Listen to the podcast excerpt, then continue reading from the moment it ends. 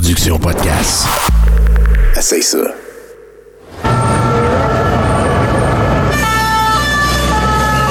Messieurs, dames, s'il vous plaît, on recule Messieurs, dames, on se recule On a besoin de la place pour les véhicules de secours Je sais pas, je sais pas. C'est Étienne Ouais, il est trop mal. Mais je suis en larmes, je suis à la closerie, je suis en larmes.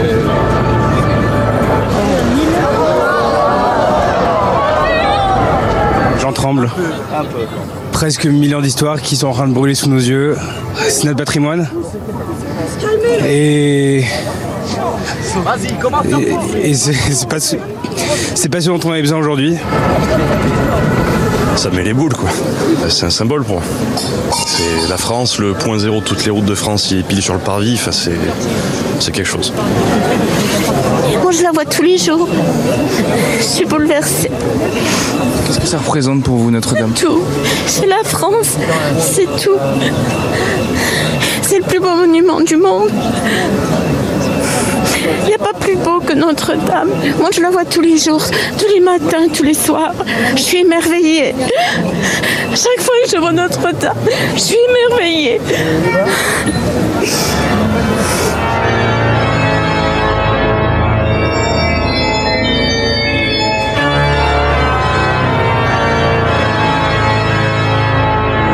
18h30, des alarmes ont retenti dans la nef. Notre-Dame est en feu. Le monument le plus visité d'Europe, l'un des symboles de la capitale française. On a vu les premières flammes quand ça a commencé. J'ai du mal à le croire. Il y a des cendres qui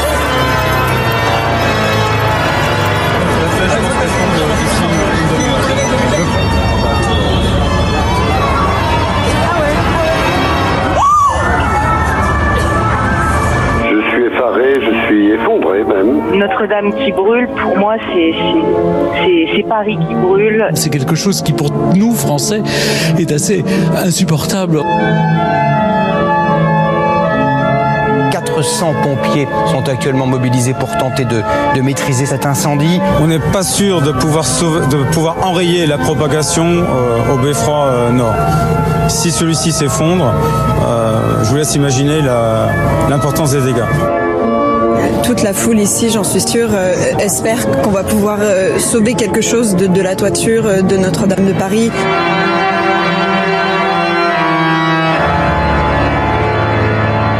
Tous les yeux s'étaient levés vers le haut de l'église. Ce qu'ils voyaient était extraordinaire. Sur le sommet de la galerie la plus élevée, plus haut que la rosace centrale, il y avait une grande flamme qui montait entre les deux clochers, avec des tourbillons d'étincelles, une grande flamme désordonnée et furieuse, dont le vent emportait par moments un lambeau dans la fumée.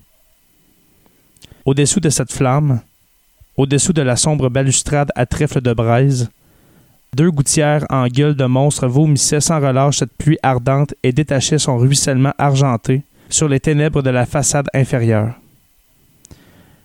À mesure qu'ils approchaient du sol, les deux jets de plomb liquide s'élargissaient en gerbes comme l'eau qui jaillit des mille trous de l'arrosoir. Au-dessus de la flamme, les énormes tours, de chacune desquelles on voyait deux faces crues et tranchées, l'une toute noire, l'autre toute rouge, semblait plus grande encore de toute l'immensité de l'ombre qu'elle projetait jusque dans le ciel. Leurs innombrables sculptures de diables et de dragons prenaient un aspect lugubre. La clarté inquiète de la flamme les faisait rire. Des gargouilles qu'on croyait entendre japper, des salamandres qui soufflaient dans le feu, des tarasques qui éternuaient dans la fumée. Et parmi ces monstres ainsi réveillés de leur sommeil de pierre par cette flamme, par ce bruit, il y en avait un qui marchait et qu'on voyait de temps en temps passer sur le front ardent du bûcher, comme une chauve-souris devant une chandelle. Sans doute ce phare étrange allait éveiller au loin le bûcheron des collines de Bicêtre, épouvanté de voir chanceler sur ses bruyères l'ombre gigantesque des tours de Notre-Dame. Extrait du roman Notre-Dame de Paris de Victor Hugo, 1831. L'épisode 6, c'est parti.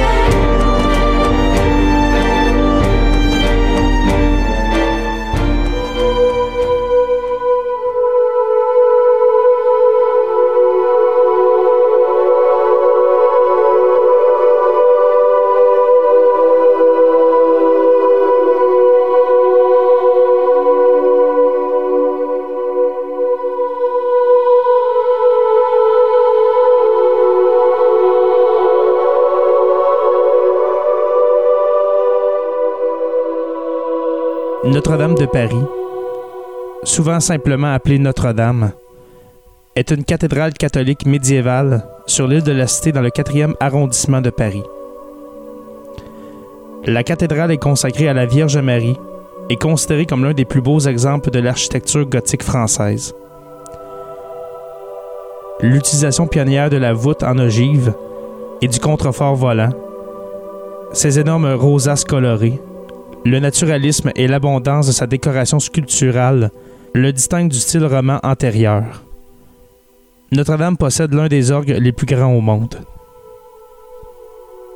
La construction de la cathédrale a commencé en 1160, sous l'évêque Maurice de Sully, et s'est achevée en grande partie en 1260, bien qu'elle ait été fréquemment modifiée au cours des siècles suivants.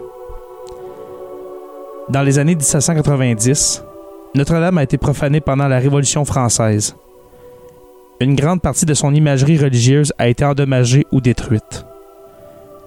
Au 19e siècle, la cathédrale fut le lieu du couronnement de Napoléon Ier, du baptême d'Henri, comte de Chambord, et des funérailles de plusieurs présidents de la Troisième République française.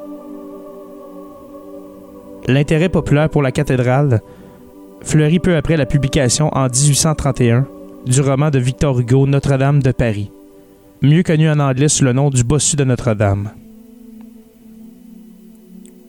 Cela a donné lieu à un important projet de restauration entre 1844 et 1864, sous la direction d'Eugène Viollet-le-Duc. La libération de Paris a été célébrée à Notre-Dame en 1944 avec le chant du Magnificat. À partir de 1963, la façade de la cathédrale a été nettoyée de siècles de suie et de saleté. Un autre projet de nettoyage et de restauration a été réalisé entre 1991 et 2000. La cathédrale est l'un des symboles les plus reconnus de la ville de Paris et de la nation française. Cathédrale de l'archidiocèse de Paris, Notre-Dame contient la cathédrale de l'archevêque de Paris. En 1805, Notre-Dame reçoit le statut honorifique de basilique mineure. Environ 12 millions de personnes visitent Notre-Dame chaque année, ce qui en fait le monument le plus visité de Paris.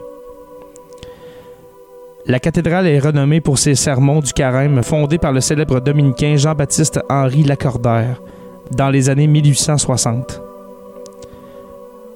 Parmi les objets d'art, reliques et autres antiquités conservées à la cathédrale, on peut citer la prétendue couronne d'épines que Jésus portait avant sa crucifixion, et un morceau de la croix sur laquelle il fut crucifié, un orgue du 13e siècle, des vitraux et des statues en bronze des douze apôtres. Le chroniqueur Jean de Saint-Victor rapporte dans l'Historiarum du mémorial que la construction de Notre-Dame commença entre le 24 mars et le 25 avril 1163, avec la pose de la première pierre en présence du roi Louis VII et du pape Alexandre III. Quatre phases de construction eurent lieu sous les évêques Maurice de Sully et Eudes de Sully, selon des maîtres dont on ignore les noms. La première phase a commencé avec la construction du chœur et de ses deux ambulatoires.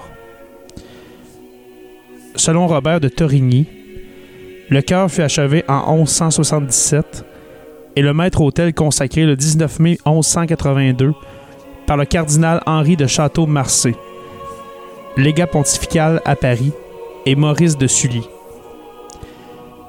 La deuxième phase, de 1182 à 1190, concerne la construction des quatre sections de la nef derrière le chœur et ses nefs jusqu'au niveau des clérestères. Elle a commencé après l'achèvement du chœur, mais s'est terminée avant que la dernière partie de la nef ne soit terminée. À partir de 1190, les bases de la façade sont mises en place et les premières traversées sont achevées. Héraclée de Césarée appelle à la troisième croisade en 1185, depuis la cathédrale encore inachevée. La décision a été prise d'ajouter un transept au cœur, où se trouvait l'autel, afin d'apporter plus de lumière au centre de l'église. l'utilisation de voûtes en quatre parties plus simples, plutôt qu'en six parties, signifiait que les toits étaient plus solides et pouvaient être plus hauts. Après la mort de Monseigneur Maurice de Sully en 1196, son successeur, Eudes de Sully, supervisa l'achèvement des transepts et poursuivit les travaux de la nef, qui était presque terminée au moment de sa propre mort en 1208. À cette époque, la façade ouest était déjà en grande partie construite. Mais ce n'est que vers le milieu des années 1240 qu'elle a été achevée. Entre 1225 et 1250, la galerie supérieure de la nef fut construite, ainsi que les deux tours de la façade ouest. Un autre changement important eut lieu au milieu du 13e siècle, lorsque les transepts furent remodelés dans le dernier style rayonnant. À la fin des années 1240, Jean de Chelles ajouta un portail à pignon au transept nord surmonté d'une spectaculaire rosace. Peu de temps après, à partir de 1258, Pierre de Montreuil réalise un projet similaire sur le transept sud. Ces deux portails du transept étaient richement ornés de sculptures. Le portail sud présente des scènes de la vie de Saint-Étienne et de divers saints locaux, tandis que le portail nord présentait l'enfance du Christ et l'histoire de Théophile dans le tympan, avec une statue très influente de la Vierge à l'enfant au trumeau. Les maîtres bâtisseurs Pierre de Chelles, Jean Ravi, Jean le Bouteiller et Raymond du Temple se succèdent de Chelles et de Montreuil, puis se succèdent dans la construction de la cathédrale. Ravi complète les chapelles à chevet, puis commence ses contreforts volants de 15 mètres de la chorale. Jean le Bouteiller, neveu de Ravi, lui succéda en 1344 et fut lui-même remplacé à sa mort en 1363 par son adjoint Raymond du Temple. En 1302, le roi Philippe le Bel ouvrit les premiers états généraux dans la cathédrale. Une innovation importante du 13e siècle a été l'introduction du contrefort volant. Avant les contreforts, tout le poids du toit était pressé vers l'extérieur jusqu'au mur et au culé qui les supportait. Avec le contrefort volant, le poids était porté par les nervures de la voûte entièrement à l'extérieur de la structure à une série de contre-supports qui étaient coiffés de pinacles de pierre qui leur donnaient plus de poids. Les contreforts signifiaient que les murs pouvaient être plus hauts et plus minces et que les fenêtres pouvaient être beaucoup plus grandes. La date des premiers contreforts n'est pas connue avec une grande précision au-delà d'une date d'installation au 13e siècle. L'historien de l'art Andrew Talland, cependant, a soutenu, en se basant sur des balayages laser détaillés de l'ensemble de la structure, que les contreforts faisaient partie de la conception originale. Selon Talon, les scans indiquent que la partie supérieure du bâtiment n'a pas bougé d'un centimètre en 800 ans. Alors que s'ils avaient été ajoutés plus tard, on pourrait s'attendre à un certain mouvement par rapport avant leur ajout. Talon conclut ainsi que les contreforts volants étaient là dès le départ. Les premiers contreforts furent remplacés par des contreforts plus grands et plus forts au 14e siècle. Ceux-ci avaient une portée de 15 mètres entre les murs et les contre-supports. Jean de Gendun a reconnu la cathédrale comme l'un des trois bâtiments les plus importants de Paris, dans son traité des louanges de Paris en 1323. Il écrit Cette très glorieuse église de la très glorieuse Vierge Marie, Mère de Dieu, brille à juste titre, comme le soleil parmi les étoiles. Et même si certains orateurs, de leur propre gré, parce qu'ils ne peuvent voir que peu de choses facilement, peuvent dire qu'il y en a d'autres qui sont plus beaux, je crois, cependant, avec tout le respect que je leur dois, que s'ils occupent plus diligemment de l'ensemble et des parties, ils vont rapidement retirer cette opinion. Où trouveraient-ils, en effet, deux tours d'une telle magnificence et perfection, si hautes, si grandes, si fortes, vêtues de ces multiples variétés d'ornements? Où trouverait-il un tel agencement multipartite de tant de voûtes latérales au-dessus et en dessous? Où trouverait-il, je leur demande, des commodités aussi lumineuses que les nombreuses chapelles environnantes? De plus, qu'ils me disent dans quelle église je peux voir une si grande croix, dont un bras sépare le cœur de la nef. Enfin, j'apprendrai volontiers où il y a deux cercles de ce genre, situés l'un en face de l'autre en ligne droite, qui à cause de leur apparence reçoivent le nom de la quatrième voyelle, le O, parmi lesquels des orbes plus petits et des cercles avec des artifices merveilleux, de sorte que certains disposant en cercle, d'autres angulairement, entourent des fenêtres rudies de couleurs précieuses, avec les figures les plus subtiles des images. En fait, je crois que cette église offre une telle cause d'admiration que son inspection peut à peine rassasier l'âme. Jean de Gendun, Tractatus du Ludibus Parisius. Le 16 décembre 1431, le roi Henri VI d'Angleterre est couronné roi de France à Notre-Dame, à l'âge de 10 ans. L'église traditionnelle du couronnement de la cathédrale de Reims étant sous contrôle français. À la Renaissance, le style gothique s'est démodé et les piliers et les murs intérieurs de Notre-Dame étaient recouverts de tapisseries. Jacques V d'Écosse épousa Madeleine de France à Notre-Dame le 1er janvier 1537. En 1548, des huguenots émeutiers endommagent certaines statues de Notre-Dame, les considérant idolâtres. Marie, reine d'Écosse, épousa Dauphin François, plus tard François II de France, à la cathédrale le 24 avril 1558. Notre-Dame fut le lieu, le 18 août 1572, du mariage d'Henri de Navarre avec Marguerite de Valois, et le 10 septembre de l'année suivante, du vœu d'Henri de Valois suite à l'interrègne de la communauté polono-lituanienne qui en ferait les lois. La fontaine du parvis de Notre-Dame a été rajoutée en 1625 pour fournir l'eau courante aux Parisiens voisins.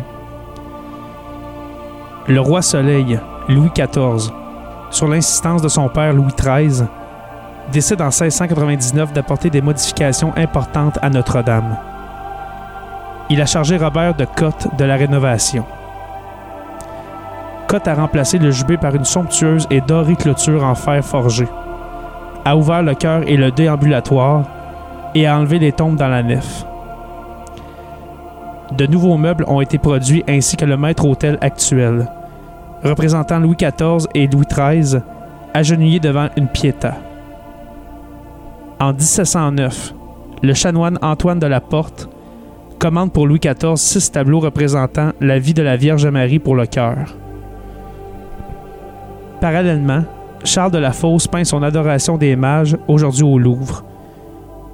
Louis-Antoine de Noailles, archevêque de Paris, modifie en profondeur le toit de Notre-Dame en 1726, rénove son encadrement et enlève les gargouilles avec des gouttières de plomb. Noailles fortifie aussi les contreforts, les galeries, les terrasses et les voûtes. En 1756, les chanoines de la cathédrale décident que son intérieur est trop sombre. Les vitraux médiévaux, à l'exception des rosaces, sont enlevés et remplacés par des vitraux blancs et unis. Jacques Germain Soufflot est chargé de modifier les portails à l'avant de la cathédrale pour permettre aux processions d'y entrer plus facilement. Le 2 novembre 1789, Notre-Dame et le reste des biens du clergé en France cessèrent d'exister et furent nationalisés. L'Assemblée constituante élue en février 1791, à la demande du maire de Paris, pour faire de Notre-Dame le siège de la paroisse de Paris. La cathédrale fut dédiée en 1793 au culte de la raison, puis au culte de l'être suprême. Pendant ce temps, de nombreux trésors de la cathédrale ont été détruits ou pillés. Les 28 statues de rois bibliques situées sur la façade ouest, confondues avec des statues de rois de France, ont été décapitées. Plusieurs de ces têtes ont été découvertes lors d'une fouille en 1977, à proximité et sont exposées au musée de Cluny. Pendant un certain temps, la déesse de la liberté a remplacé la Vierge Marie sur plusieurs autels. Les grandes cloches de la cathédrale ont échappé à la fonte. Toutes les autres grandes statues de la façade, à l'exception de la statue de la Vierge Marie sur le portail du cloître, ont été détruites. La cathédrale a servi d'entrepôt pour l'entreposage de nourriture et autres objets non religieux. En juillet 1801, le nouveau souverain, Napoléon Bonaparte, signe un accord pour restaurer la cathédrale. Elle fut officiellement transférée le 18 avril 1802. Le 2 décembre 1804, Napoléon et son épouse Joséphine, sous l'autorité du pape Pie VII, furent couronnés empereur et impératrice de France. La cathédrale fut aussi le lieu du mariage de Napoléon avec Marie-Louise d'Autriche en 1810. La cathédrale fonctionnait au début du 19e siècle, mais elle était à moitié détruite à l'intérieur et battue partout. En 1831, le roman Notre-Dame de Paris de Victor Hugo, publié en anglais sous le titre Le bossu de Notre-Dame, connaît un énorme succès et attire l'attention de la cathédrale. En 1844, le roi Louis-Philippe ordonne la restauration de l'église. La commande de restauration a été remportée par deux architectes, Jean-Baptiste Antoine Lassus et Eugène Viollet-le-Duc, alors âgé de 31 ans seulement. Ils ont supervisé une grande équipe de sculpteurs, de verriers et d'autres artisans qui ont refait, à partir de dessins et de gravures, la décoration originale, ou s'ils n'avaient pas de modèle, ajouter de nouveaux éléments qu'ils estimaient conformes à l'esprit du style original. Ils ont fait une reconstruction plus haute et plus ornée de la flèche d'origine, dont une statue de Saint Thomas qui ressemble à Viollet-le-Duc, ainsi que l'ajout de la sculpture de créatures mythiques sur la galerie des chimères. La restauration a duré 25 ans. Antonietta Rivas Mercado s'est suicidée sur l'hôtel de Notre-Dame le 11 février 1931 avec un pistolet qui était la propriété de son amant José Vanconcelos. Elle est morte sur le coup.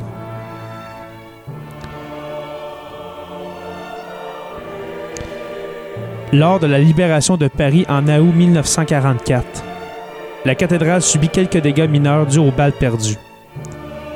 Une partie du verre médiéval a été endommagée et a été remplacée par du verre aux motifs abstraits modernes.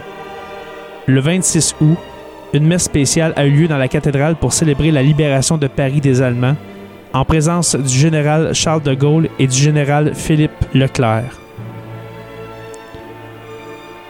En 1963, à l'initiative du ministre de la Culture André Malraux et à l'occasion du 800e anniversaire de la cathédrale, la façade a été nettoyée des siècles de suie et de saleté pour lui redonner sa couleur blanc cassé originale.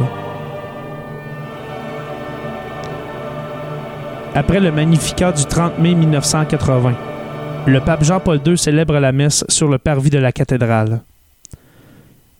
La messe de Requiem de François Mitterrand s'est tenue à la cathédrale, comme pour les anciens chefs d'État français, le 11 janvier 1996. La maçonnerie en pierre de l'extérieur de la cathédrale s'était détériorée au 19e siècle et 20e siècle, en raison de l'augmentation de la pollution atmosphérique à Paris, qui a accéléré l'érosion des décorations et décoloré la pierre. À la fin des années 1980, plusieurs gargouilles et tourelles étaient également tombées ou étaient devenues trop fragiles pour rester en place. Un programme de rénovation d'une décennie a débuté en 1991 et a remplacé une grande partie de l'extérieur, avec le souci de conserver les éléments architecturaux authentiques de la cathédrale, y compris une inspection rigoureuse des premières pierres à chaud. Un système discret de fils électriques, non visible d'en bas, a également été installé sur le toit pour dissuader les pigeons. L'orgue à tuyaux de la cathédrale a été modernisé avec un système informatisé pour contrôler les connexions mécaniques aux tuyaux. La façade ouest a été nettoyée et restaurée à temps pour les fêtes du millénaire en décembre 1999.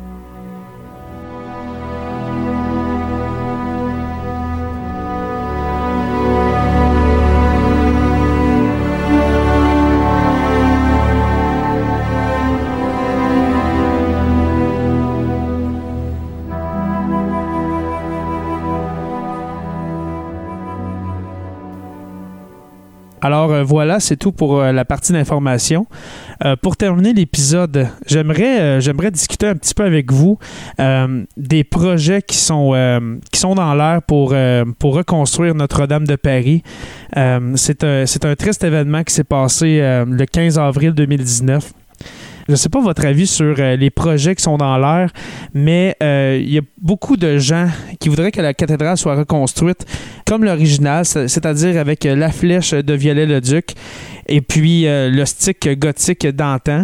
C'est un sujet qui porte à discussion dans le sens que à chaque fois que Notre-Dame a été rénovée, on a toujours amené un élément moderne.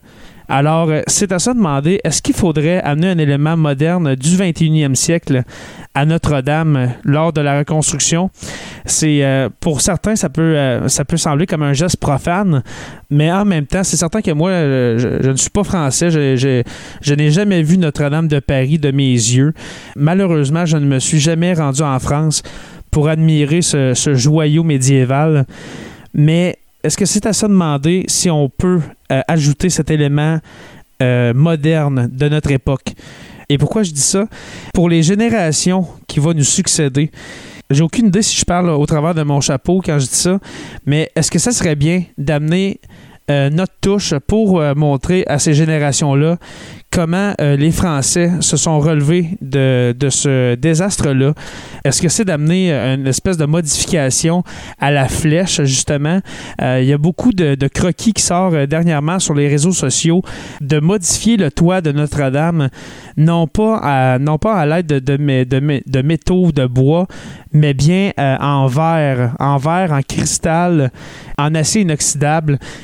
Mais c'est certain que ce sont des matériaux qui peuvent être facilement cassables aussi. C'est certain que avec, avec une verrière, avec une espèce de toit en, verre, c'est certain que cette installation-là euh, ne durera pas encore un autre 800 ans. Mais c'est une question qu'il faut se poser. Euh, d'amener Notre-Dame à un autre niveau ou bien de respecter le style gothique du, du 12e et 13e siècle. Alors, euh, si vous voulez donner votre avis, alors je vous invite à venir en parler sur la page Facebook de Sur la Terre des Hommes. Alors, euh, c'est tout pour euh, ce sixième épisode de la saison 3 de Sur la Terre des Hommes. J'aimerais remercier les abonnés de suivre Sur la Terre des Hommes. Euh, juste pour vous rappeler que nous sommes disponibles sur Apple Podcasts, Spotify ou bien sur tout bon podcatcher Android. Je veux remercier aussi mes patrons. Alors, pour les curieux, nous avons Francis Furoy, Olivier Thériault, Stéphanie Théberge et puis Aurélie Atkins. Et puis pour les stagiaires, ceux qui donnent 5 par mois, nous avons Jean-Sébastien Lamarche et puis Martin Godette. Alors euh, merci à tous ces patrons de soutenir le podcast de Sur la Terre des Hommes. C'est vraiment très apprécié. Euh, je vous invite à venir faire un tour sur la boutique euh, de Sur la Terre des Hommes sur le site podcast.com pour vous procurer un t-shirt ou bien d'autres items très intéressants comme des, des hoodies, des cotons ouatés comme on dit au Québec ou des tasses à café, des caisses à cellulaire. Il y a vraiment beaucoup, beaucoup de choses. Vous pouvez visiter le site podcast.com ou bien le site radioh2o.ca pour écouter les podcasts. Merci aux productions podcast pour l'opportunité. Et puis, n'oubliez pas qu'à tous les jours, nous écrivons l'histoire. Merci et on se revoit la semaine prochaine pour une autre page d'histoire de Sur la Terre des Hommes.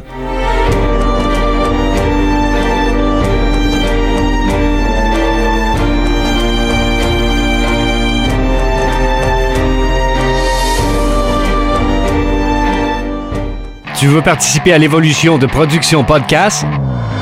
Deviens partenaire et contacte les Productions Podcast en visitant la page Facebook Production avec un S, Podcast, P-O-D-C-A-S-S-E ou écris-nous à podcast à commercial iCloud.com.